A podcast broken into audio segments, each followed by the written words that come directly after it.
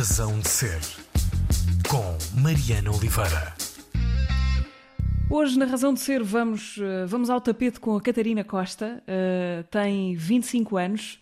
Acertei, tens 25? 24, estou quase nos 25. 24. Uh, faço okay. dia 21 de setembro, uh, mas está quase.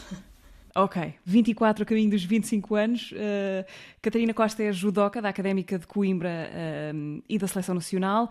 Há semanas trouxe dos Jogos Olímpicos de Tóquio um diploma olímpico pelo quinto lugar na competição de menos de 48 quilos. A Catarina Costa é também estudante universitária no quinto ano de, de Medicina.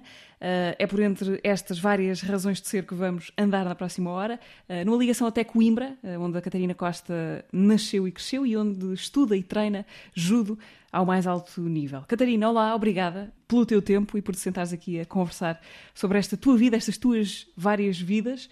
Parabéns por esta jornada olímpica recente e bem-vinda à Antena 3. Olá, muito obrigada já desde já pelo convite. É, é um gosto enorme poder estar aqui e partilhar um bocadinho da, da minha experiência. Ora, é essa, nós, o gosto é nosso. Temos de começar por, por aqui, por Tóquio. Uh, foi a tua primeira participação olímpica, uh, vieste de lá com um luminoso quinto lugar. Certamente para ti terá ficado em algum momento aquele gostinho agridoce de ter visto as medalhas de muito perto, mas a verdade é que isto ainda está só a começar. Uh, como é que agora, algumas semanas depois, recordas a tua participação em Tóquio? Não só o, o combate, os combates, mas a experiência toda. Foi um dia feliz, um dia tenso, um dia com tudo isto misturado lá dentro. Uh, como é que foi o teu Tóquio 2020 em 2021? Bem, foi realmente a, a experiência de uma vida. Uh, ainda recordo esse dia como, com muito carinho e com talvez com alguns arrepios ainda. Foi aquilo que eu, que eu senti ao longo do dia também. Vivi emoções muito fortes uh, por todos os combates que ganhei, também pelos combates que perdi, por todo o apoio que fui recebendo, não só no dia da competição, mas também durante todo o processo até Tóquio e depois toda a vivência olímpica, não é? Mesmo na Vila Olímpica, junto com os meus colegas de seleção, com os meus colegas de Portugal, também das outras modalidades. Uh, foi realmente uma, uma semana, diria assim, de, de, grandes emoções, de grandes experiências, de grandes momentos e que me fez crescer bastante enquanto atleta, mas também em, enquanto pessoa, porque dificilmente uh, viverei uma semana tão intensa nos próximos anos. Esperemos que já em Paris 2024, mas ainda, ainda falta um bocadinho. Portanto, leva então na, na, na bagagem uh, grandes momentos falta menos do que é costume, não é? Para os, para os próximos Jogos Olímpicos. Eh, como é que foi esta espera de um ano uh, pelos Jogos que não se realizaram? Para ti foi disruptivo esse tempo? Porque os, os calendários, entretanto, ficaram todos baralhados, houve uma grande concentração de grandes provas uh, no, num ano, que não, não seria normal em condições regulares. Uh, funcionou bem para ti este acumular pós-pandémico das competições?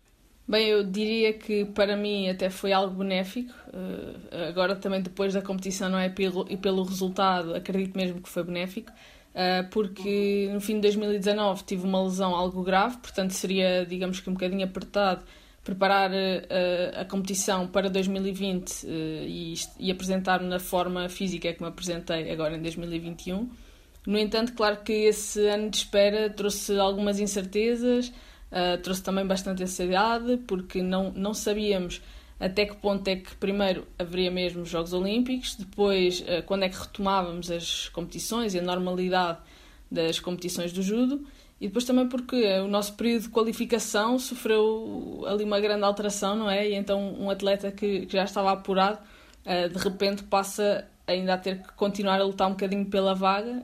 no meu caso, eu não sou a única atleta da minha categoria, tinha ainda a minha colega de equipa Maria Cidro que podia uh, uh, ir também aos Jogos Olímpicos, ela estava também na disputa dessa vaga. Uh, acabei por ser eu a ficar à frente no final de, de toda a qualificação, mas portanto gera-se aqui um, um, período em que nós temos algumas incertezas, não é? E, e temos que continuar o nosso trabalho diário e os nossos treinos, apesar, apesar de tudo isto. Um, também foi positivo, é que Aqui em Coimbra antecipámos um bocadinho a situação da quarentena e então, juntamente com duas colegas do, do clube e amigas, que foi a Beatriz Moreira e a, e a Teresa Santos, uh, ficámos confinadas numa casa e começámos a treinar juntas. Portanto, fizemos como que um ministério uh, durante okay. dois meses e foi bastante bom, foi muito positivo para, para as três, não só para mim, que nesse período achava que já estava a preparar os jogos, depois veio-se a saber que teriam sido adiados, mas foi muito bom para mim, mas também para elas e evoluímos as três, uh, conseguimos manter a sanidade mental no meio daquele, daquele início de quarentena muito duro para toda a gente e, e também tornámos-nos melhores atletas. Acho que, acho que foi muito bom porque não parámos de treinar e, ao contrário de muitos atletas que tiveram essa paragem e depois foi mais difícil retomar, no, nós não tivemos essa dificuldade do, do retomar, porque a verdade é Sim. é que nunca parámos.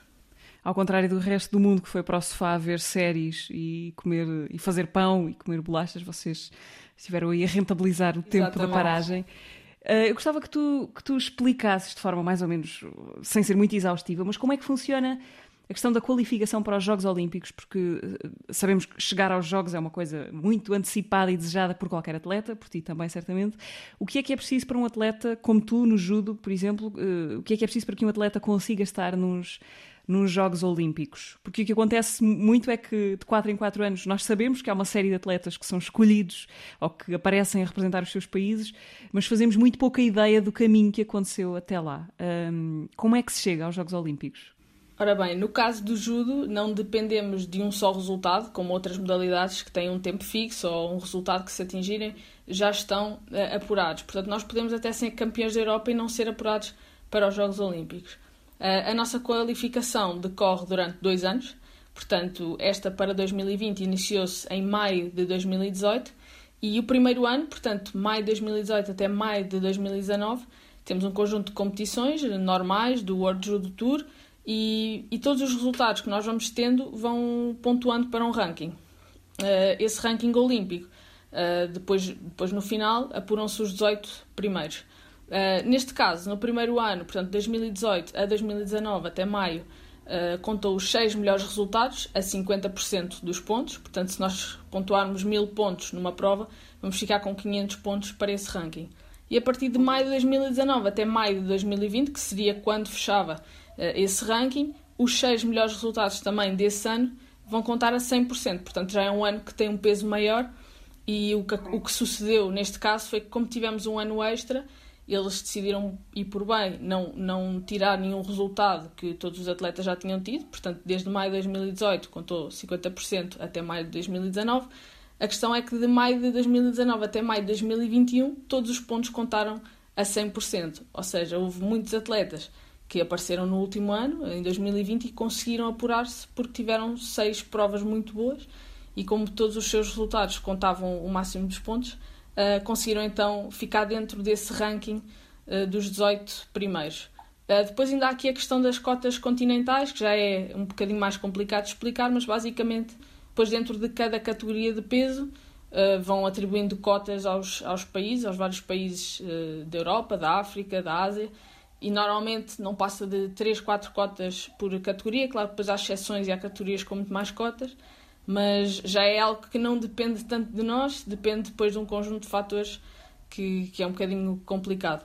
Uh, e pronto, e é assim, portanto, nós podemos nunca, nunca ser campeões em nenhuma competição e apurar-nos e ao mesmo tempo podemos ser campeões da Europa e só ter esse resultado de relevo e não nos conseguimos apurar porque os pontos não, não são suficientes. Neste momento já está a valer a corrida para Paris uh, está 2024? Portanto, inicia-se agora em maio de, de 2022.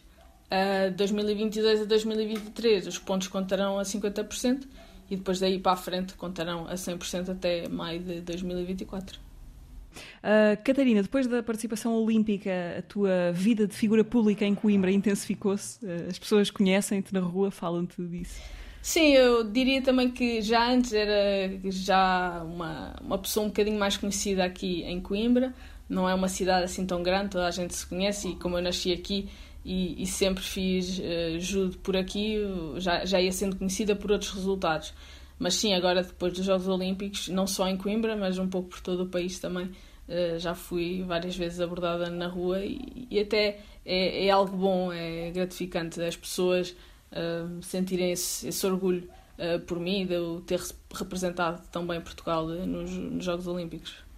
Uh, neste momento, qual é que é a tua uh, rotina de, de, treino? Não sei se tens direito a alguma coisa que se possa chamar férias, uh, mas um dia regular de rotina de treino para ti neste momento é o quê?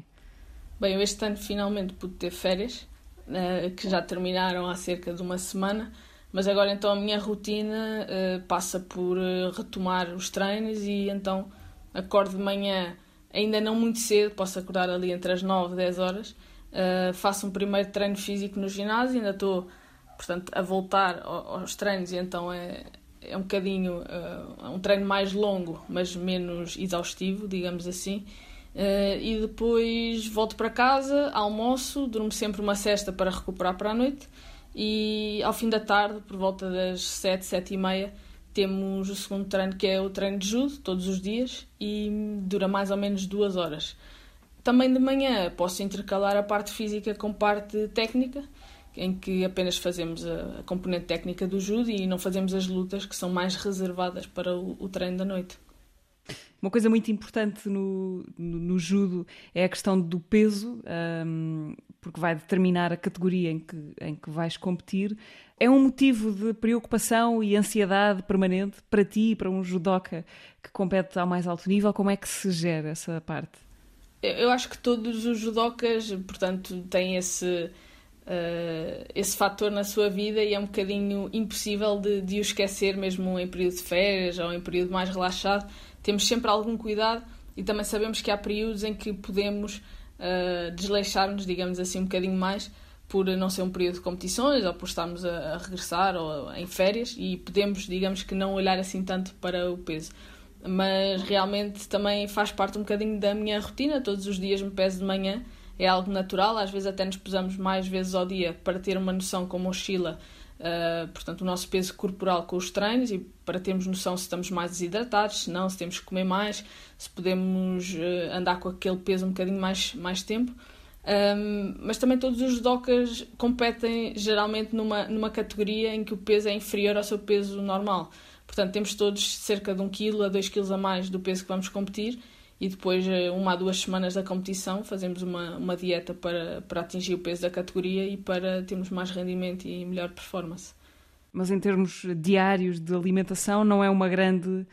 Não há grandes restrições ou grandes. Sim, temos alguns cuidados. Eu pessoalmente tenho, tenho bastantes cuidados. Uh, sou acompanhada por uma nutricionista, Catarina Augusto, que tem feito um excelente trabalho comigo começámos o trabalho antes dos Jogos Olímpicos, uh, notei realmente uma, uma diferença uh, em termos de performance e nas, tanto nos, nas competições como nos treinos, porque às vezes as pessoas pensam que é só na competição, mas não, também senti bem no treino, uh, diminuir a sensação de cansaço e a fadiga, recuperar um bocadinho mais rápido, depois entramos nesses pormenores do, do alto nível que tudo faz a diferença. Eu já tinha bastante cuidado com a minha alimentação, mas foi, digamos que para ajustar ali uns pequenos pormenores que, que depois deram, deram resultado e fui-me sentindo melhor a treinar e a competir. E, e, portanto tento comer, digamos que o mais limpo possível, um, o básico, muitos vegetais, uh, arroz, massa, batata, uh, opto mais por, por carnes magras e, e, não tão vermelhas, como peixe praticamente todos os dias e, e claro que de vez em quando também, também gosto de, de comer o meu doce e, e posso fazê-lo, até porque queimamos tantas calorias diariamente que depois isso acaba por ser algo ínfimo na, na, na, no nosso dia a dia. Há espaço para o pastel de nata. Claro. Um, tu, tu, já tens dito que, que, que, aquilo que mais gostas, uma das coisas que mais gostas é de competir. Uh, como é que tu lidas bem com a pressão da competição? Deve ser quase impossível ser um atleta de alta competição e, e, lidar muito mal com a competição, mas ainda assim, gostava de saber qual é que é a tua relação com esse momento de pressão extrema, não é? De estar nos Jogos Olímpicos, por exemplo. Eu, eu se calhar, eu posso dizer que os Jogos Olímpicos foram talvez uh, a competição onde eu me senti menos nervosa. Uh, porque este ano, pelo menos, porque a preparação que eu fiz foi um, tão ao limite, tão ao pormenor e senti-me tão confiante na, no trabalho que tinha feito que realmente quando lá cheguei foi desfrutar do momento. Claro que, sobretudo no, no início do dia, sentimos um bocadinho mais nervosismo e aquele primeiro combate acaba por ser o mais tenso, Uh, mas apesar, apesar disso, comparando com as outras competições, consegui sentir-me bastante relaxada porque lá está. Uh, gosto muito de competir, sabia que estava pronta para enfrentar as melhores, já conhecia a maior parte das minhas adversárias, também a maior parte delas eu, eu já tinha competido com elas noutras competições e também em estágios. E, e, isso também reduz muito a ansiedade, não é? E, e, depois, lá está, eu diria que o fator mais determinante no caso de um atleta de alta competição e, sobretudo para mim, é sentir então que essa preparação foi bem feita e que não podemos exigir mais de nós do que apenas o nosso melhor naquele dia. Eu sabia que o podia fazer, que era só dar o meu melhor, então isso tira-nos muita, muita pressão. Um, claro que temos sempre que lidar com algum nervosismo e ao longo dos anos eu acho que consegui adaptar muito bem a esse nervosismo pré-prova e, e, não sofro quase, quase nada com isso um, é, é apenas a, aquela sensação de responsabilidade que vamos para uma luta, vamos iniciar a competição e temos que estar uh, alerta, porque pressão, a única pressão que eu sinto é a pressão que eu coloco a mim mesma e não a, a pressão que outros me podem tentar colocar ou, ou que podemos não é, ouvir em, em meios de comunicação social ou de outras pessoas sobre nós. Isso, isso não me coloca pressão. Uh, estes Jogos Olímpicos vieram uh, levantar uma lebre que na, que na, verdade sempre lá esteve, não é? Mas que se tornou uh, muito visível por causa do que aconteceu à, à Simone Biles, a ginasta, da posição pública que ela tomou, renunciando a uma parte da, da competição e falando abertamente sobre os problemas de, de saúde mental, por que tem passado, a ela, que é uma atleta da estratosfera, não é? Como é que tu vive, viveste isso? Imagino que não seja fácil manter o, o, o equilíbrio uh, quando se está num palco com, com, tanta exposição. É uma coisa que está sempre ali pronta a fugir-nos uh, dos pés. Mas uh, essa palavra está bem assente na tua vida, o equilíbrio? Tens isso bem resolvido? Eu penso que sim, mas nós, enquanto não atletas, mas sim pessoas, porque uhum. às vezes as pessoas esquecem-se que nós não somos só atletas, nós somos pessoas como as outras, temos sentimentos, temos inseguranças, temos problemas na nossa vida e claro que nenhum de nós está livre de, disso acontecer. Eu tento fazer uh, o, o, equilíbrio uh, o melhor que eu consigo, até porque estudar e competir é algo que nos pode criar muito stress e às vezes não é fácil. Portanto, tento equilibrar muito bem a minha vida para, para que momentos desses não, não aconteçam.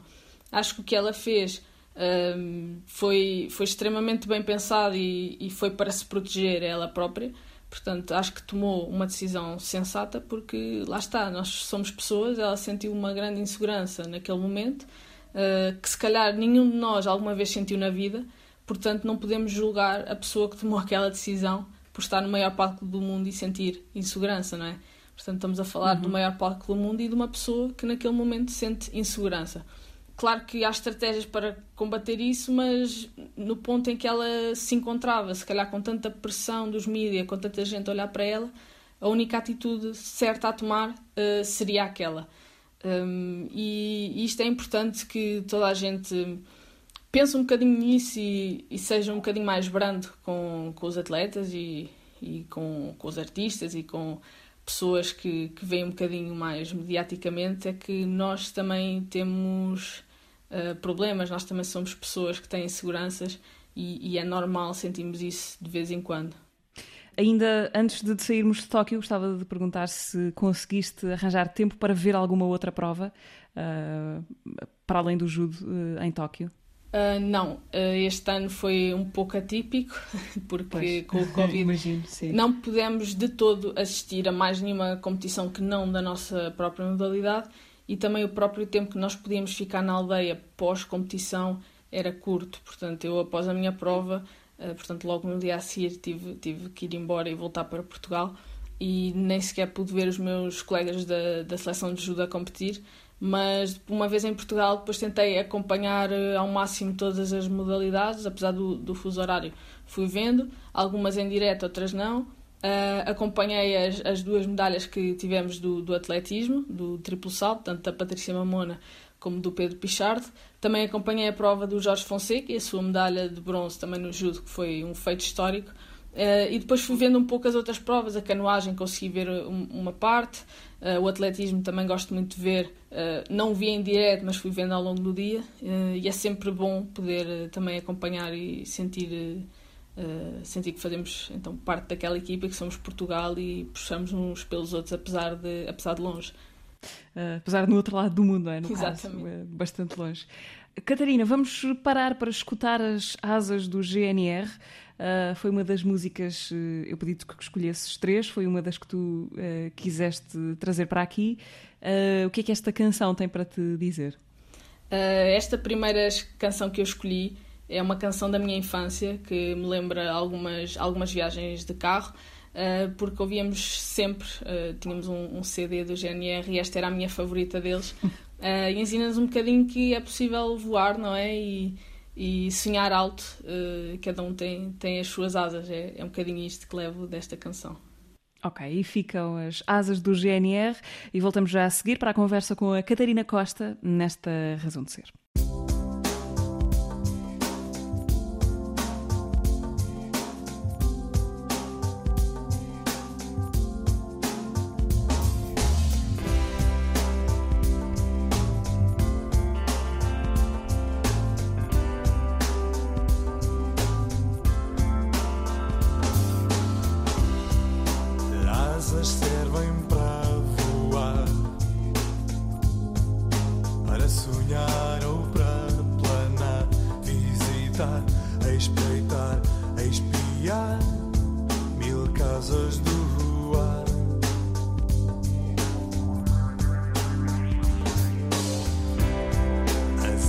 cordas não se vão cortar, asas estão. para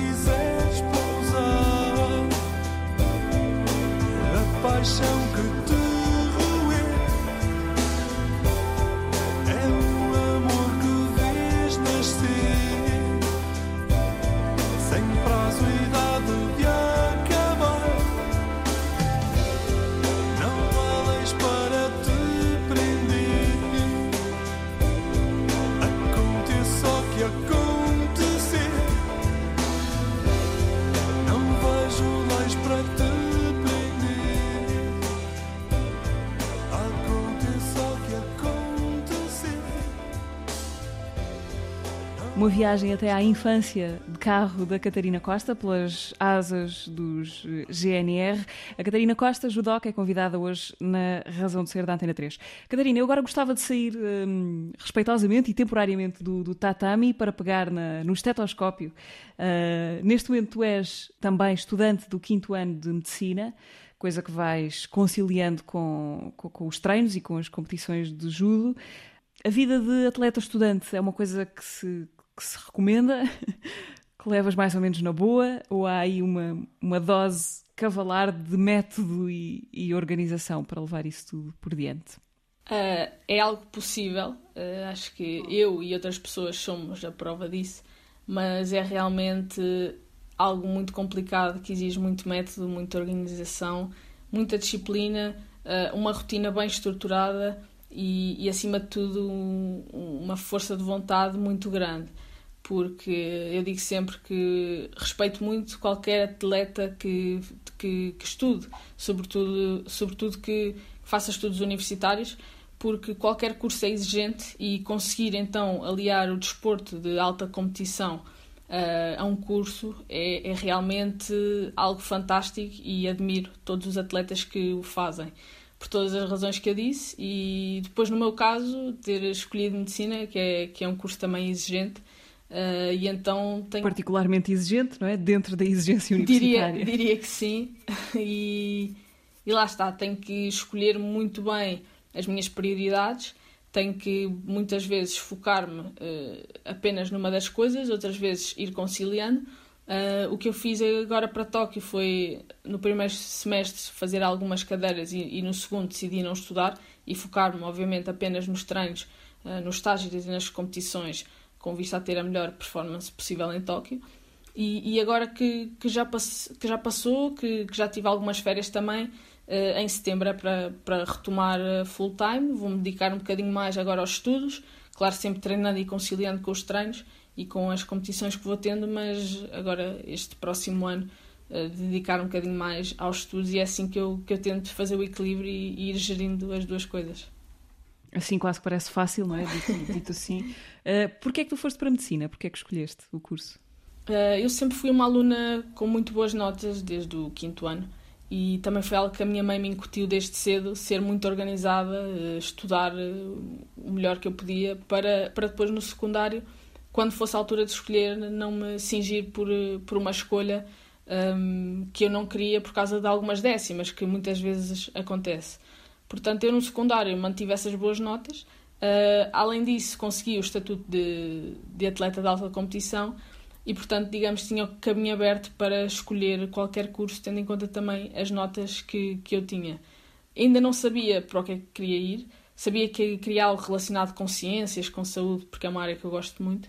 Uh, e depois, após pensar e ponderar algumas hipóteses, uh, escolhi a medicina por ser uma área em que eu realmente posso fazer alguma diferença posso ajudar as pessoas, portanto, através de um diagnóstico e de um tratamento, um prognóstico, e entrei para a medicina também com, com o intuito de ficar ligado ao desporto e quando acabasse uhum. uh, seguir a medicina desportiva. Essa foi, portanto, a minha ideia inicial.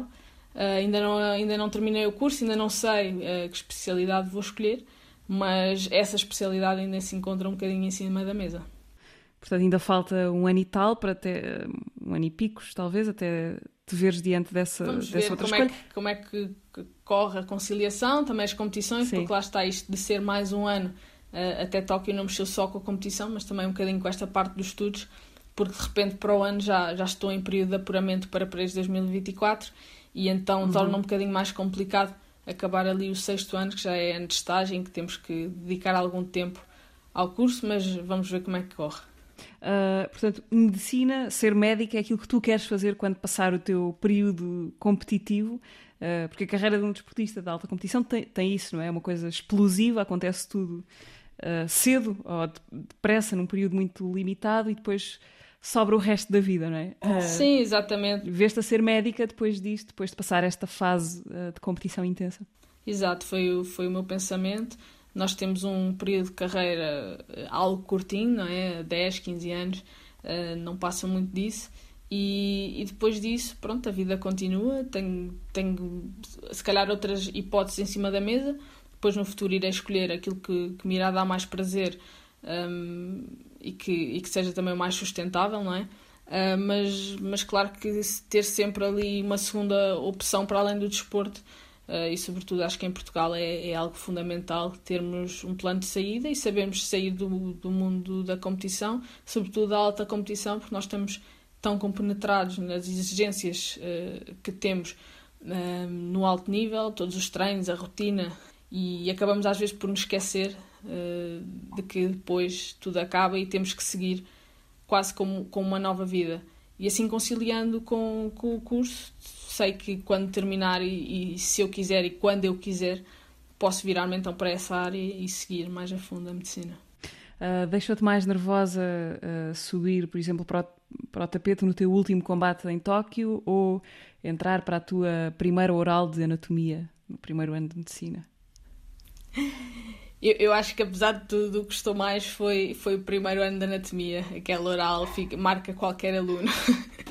Não vou mentir, é, é, claro que são coisas diferentes, uh, mas também são coisas que se complementam. Porque as estratégias que eu, que eu uso na competição para me acalmar, depois também são estratégias que eu consigo usar para os exames, para as orais e para momentos de, de avaliação. Eh, na medicina e vice-versa, não é? Coisas que nós vamos aprendendo em medicina que eu consigo passar para, para o desporto.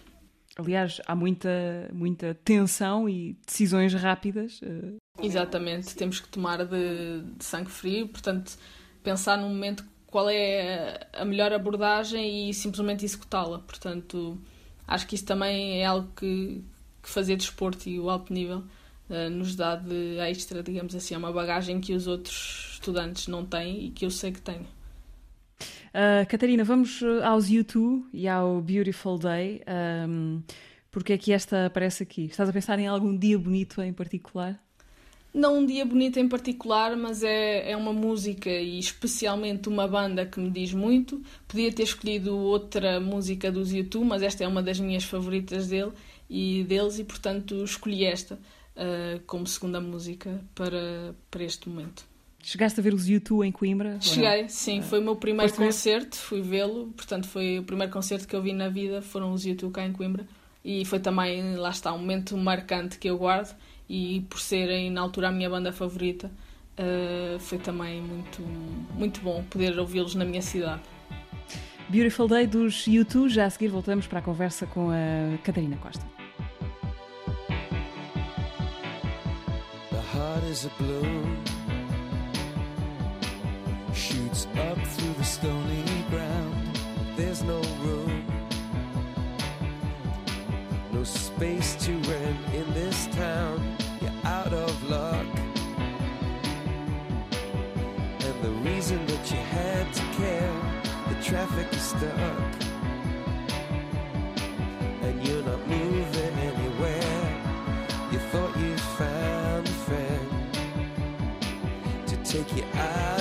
this place. Someone you could lend a hand in return for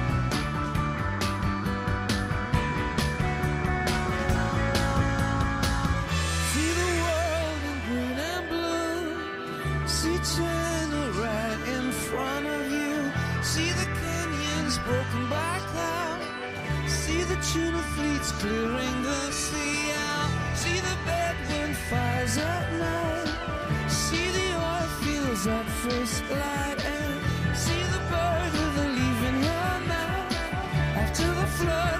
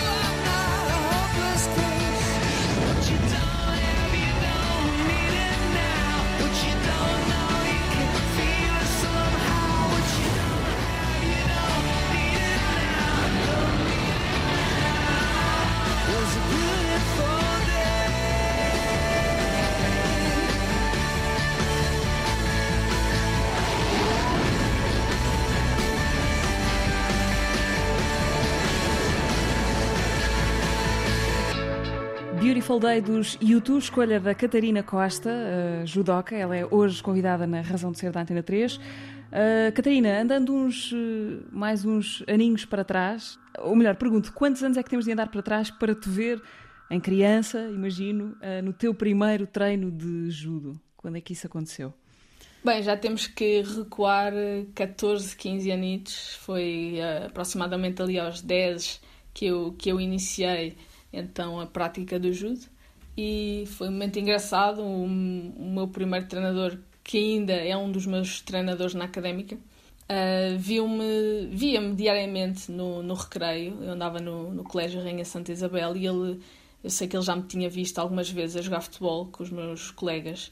E, e há um dia em que ele me desafia a experimentar o judo e pergunta-me se eu não se eu não queria experimentar. Eu, como sou uma pessoa também muito curiosa e não conhecia o desporto, uh, sabia que alguns colegas meus na altura praticavam, mas eu não sabia o que é que era, então aceitei o convite, fui experimentar aquele treino.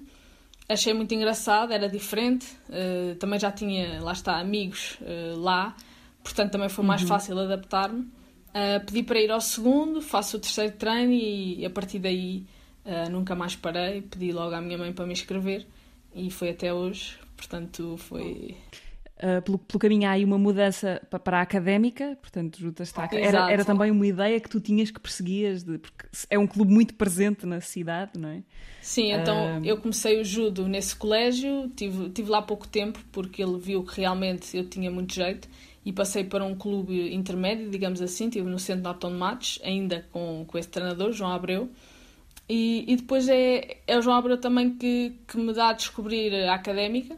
Fui lá uma vez treinar e percebi a dimensão do clube. Uh, já era apaixonada pela académica porque é um clube de futebol e costumava ver os jogos, então é aquela paixão ferrenha uh, em ser academista.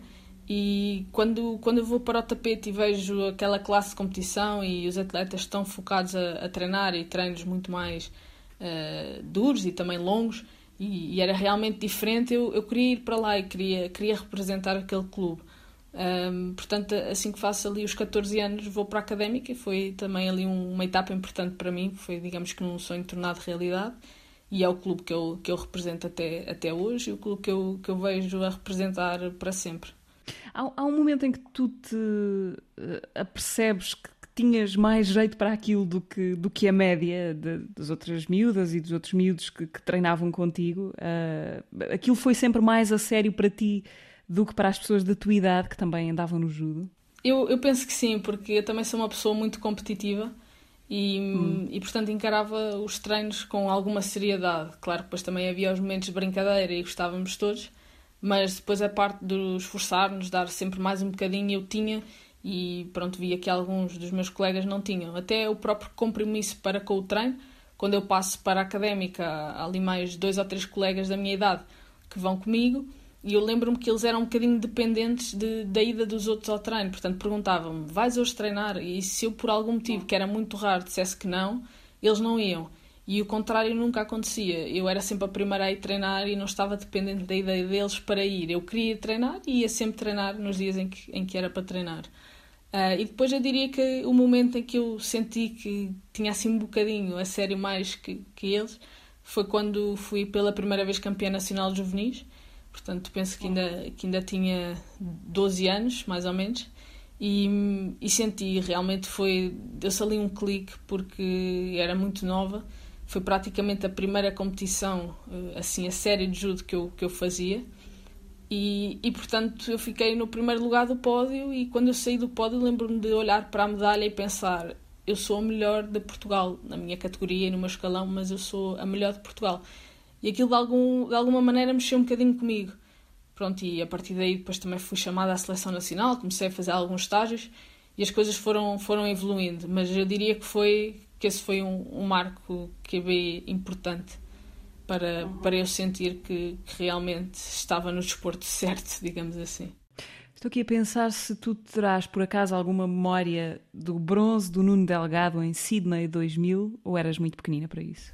Não, não tenho, não tenho memória. Aliás, eu, eu nem tenho memória de, do meu treinador atual, o João Neto, ter ido aos jogos, porque foi mais ou menos na altura em que eu iniciei o judo e, ainda era um bocadinho desligada de, uhum. de, todo esse mundo do desporto, portanto não tenho ainda memória uh, disso. Diria que a memória assim mais recente em Jogos Olímpicos que, que eu tenho do judo, concretamente, foi já em 2012, uh, nos Jogos uh, de Londres, que aí já acompanhei a seleção nacional e já conhecia quase todos os que, os que participaram por Portugal. Antes, antes disso, não, não conhecia quase nada do judo. Uh, disseste ali atrás que tinhas que eras bastante competitiva. Deixa-me perguntar-te se, se tens mal a perder, Catarina. É assim, não, não sei se pode considerar mal perder, uh, mas eu gosto muito de ganhar. Uh, é mais por aí e, portanto, não, consigo, consigo realmente reconhecer quando os outros são melhores, sobretudo na, na competição e mais atualmente porque no início era, era algo complicado também, também reconhecer isso, porque muitas vezes numa competição de judo, por ser um desporto tão imprevisível, é, é muito possível que, que uma atleta que nós, a quem nós já ganhamos ou a quem nós sempre ganhamos, uh, poder, por exemplo, ganhar a prova e nós ficarmos em terceiro ou até, ou até nem chegarmos ao pódio, porque realmente o, o sorteio e as lutas que vão acontecendo podem permitir isso acontecer. E às vezes era um bocadinho frustrante olhar para um pódio e ver que se calhar consegui, já tinha ganho duas ou três atletas que lá estavam e eu não estar no pódio.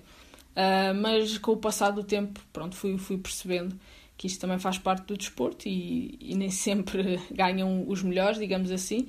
Uh, hum. há, há, aquele dia em que a pessoa realmente foi, foi a melhor e ganhou a todos os seus adversários e portanto lido, lido que bem, bem com, com a derrota. Claro que prefiro sempre ficar no pódio e trazer uma medalha, isso, isso não se discute. Uh, é muito raro nós vermos no judo aqueles uh, gestos assim mais feios dos atletas uns para com os outros e para com os adversários, uh, como é como muito comum vermos no futebol, por exemplo. isso tem a ver com a cultura do judo e de outras artes marciais, mas falando do judo em concreto. Há esse, essa cultura de, de, respeito pelo adversário e uns pelos outros. Sim, o judo é realmente um desporto diferente. Uh, judo quer dizer caminho suave ou via da suavidade, portanto é uma hum. arte marcial japonesa e quando foi criado, foi criado com base em oito princípios do judo, sendo que um deles é realmente esse, o respeito. Uh, respeito para com o adversário. Temos também outro dos princípios do judo que é a amizade, portanto uh, até meio que meio comum, digamos assim, uh, em alguns combates em que os atletas já se conhecem muito bem e que já são adversários há, há muitos anos. Um, portanto, o adversário que perde ir cumprimentar o outro com um abraço e, digamos que, fazer ali uma, uma mini homenagem naqueles segundos em que é anunciada a vitória ao adversário, porque realmente a nossa filosofia é diferente de, de todos os outros desportos, meio comum, lá está, a outras artes marciais, mas com os restantes desportos é, é realmente diferente e, e destaca-se eu diria por isso, porque realmente, mesmo quando o árbitro não, não tem as melhores decisões, isso também acontece no judo, um, nós aceitamos essa decisão e, e, acabamos sempre o combate com a saudação ao, ao parceiro e, e, ao praticável, ao tatami, Uh, bem como antes de começar a luta. Começamos sempre com uma saudação, sendo o, o sinal de respeito. E, e acho que alguns desportos uh, podiam aprender um bocadinho com o judo, porque realmente acho que é, é uma filosofia muito boa de, de se dar a conhecer e a aprender às crianças, não é? Que começam um desporto e, e podem então não só aprender o desporto, mas também aprender alguns desses valores que o judo transmite e que, e que outros desportos, infelizmente, não, não transmitem. Aliás, eu diria que não é por acaso que o judo é o desporto recomendado para, para as crianças, é, é o principal desporto recomendado para, para as crianças.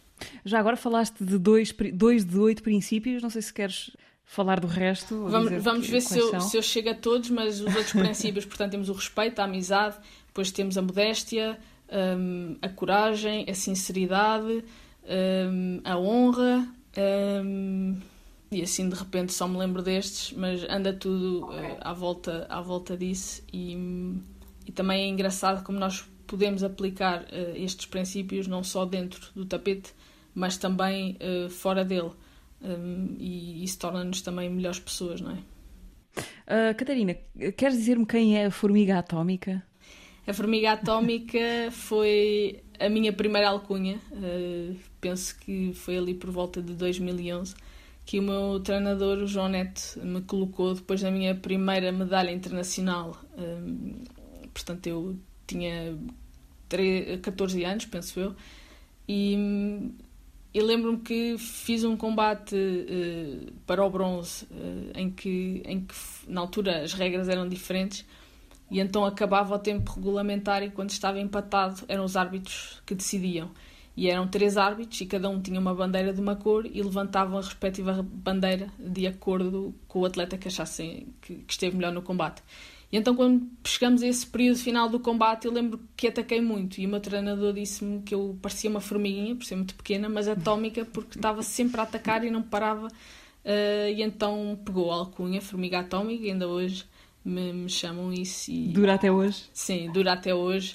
Uh, já partem um bocadinho a alcunha, ou só formiga, ou só atómica, mas dura até hoje e, e também é uma das que eu gosto mais, uh, sinceramente, por, uh, por ter esta história por ser também tão antiga. Catarina, este programa chama-se Razão de Ser. Gostava de te perguntar se sabes qual é a tua ou não. Razão de ser. A minha razão de ser, diria que diria que para inspirar os outros. Uh, é também um dos meus objetivos um, enquanto atleta e digamos que de vida, não é? Não é só estar num pódio, não são só as medalhas, não são só os resultados, mas também quero, quero muito ser um, ser um exemplo para, sobretudo para os mais novos, uh, para os jovens, para as crianças que me veem, que me acompanham, que me conhecem, que por algum motivo se cruzam uh, comigo uh, em alguma fase das suas vidas, eu poder inspirá-las e ser um exemplo para elas e poderem ver que primeiro podem realmente alcançar aquilo que, que querem, os seus sonhos e lutar atrás deles porque é possível. E depois também um, a parte não só de atleta, mas de estudante, de conciliar as duas coisas, um, que também é possível ter uma carreira uh, universitária e escolar bem sucedida uh, praticando desporto. E diria que essa é uma das minhas razões de ser. Catarina, muito obrigada por esta conversa. Vamos fechar com a Titanium da Cia. Um, é uma boa música para treinar ou não, não costuma haver música para treinar?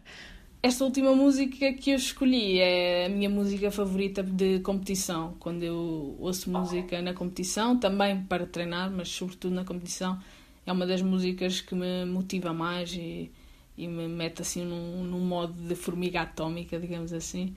Uh, e portanto escolhi esta. É o que vais fazer a seguir, treinar, depois desta conversa? Exatamente, é isso. Ok.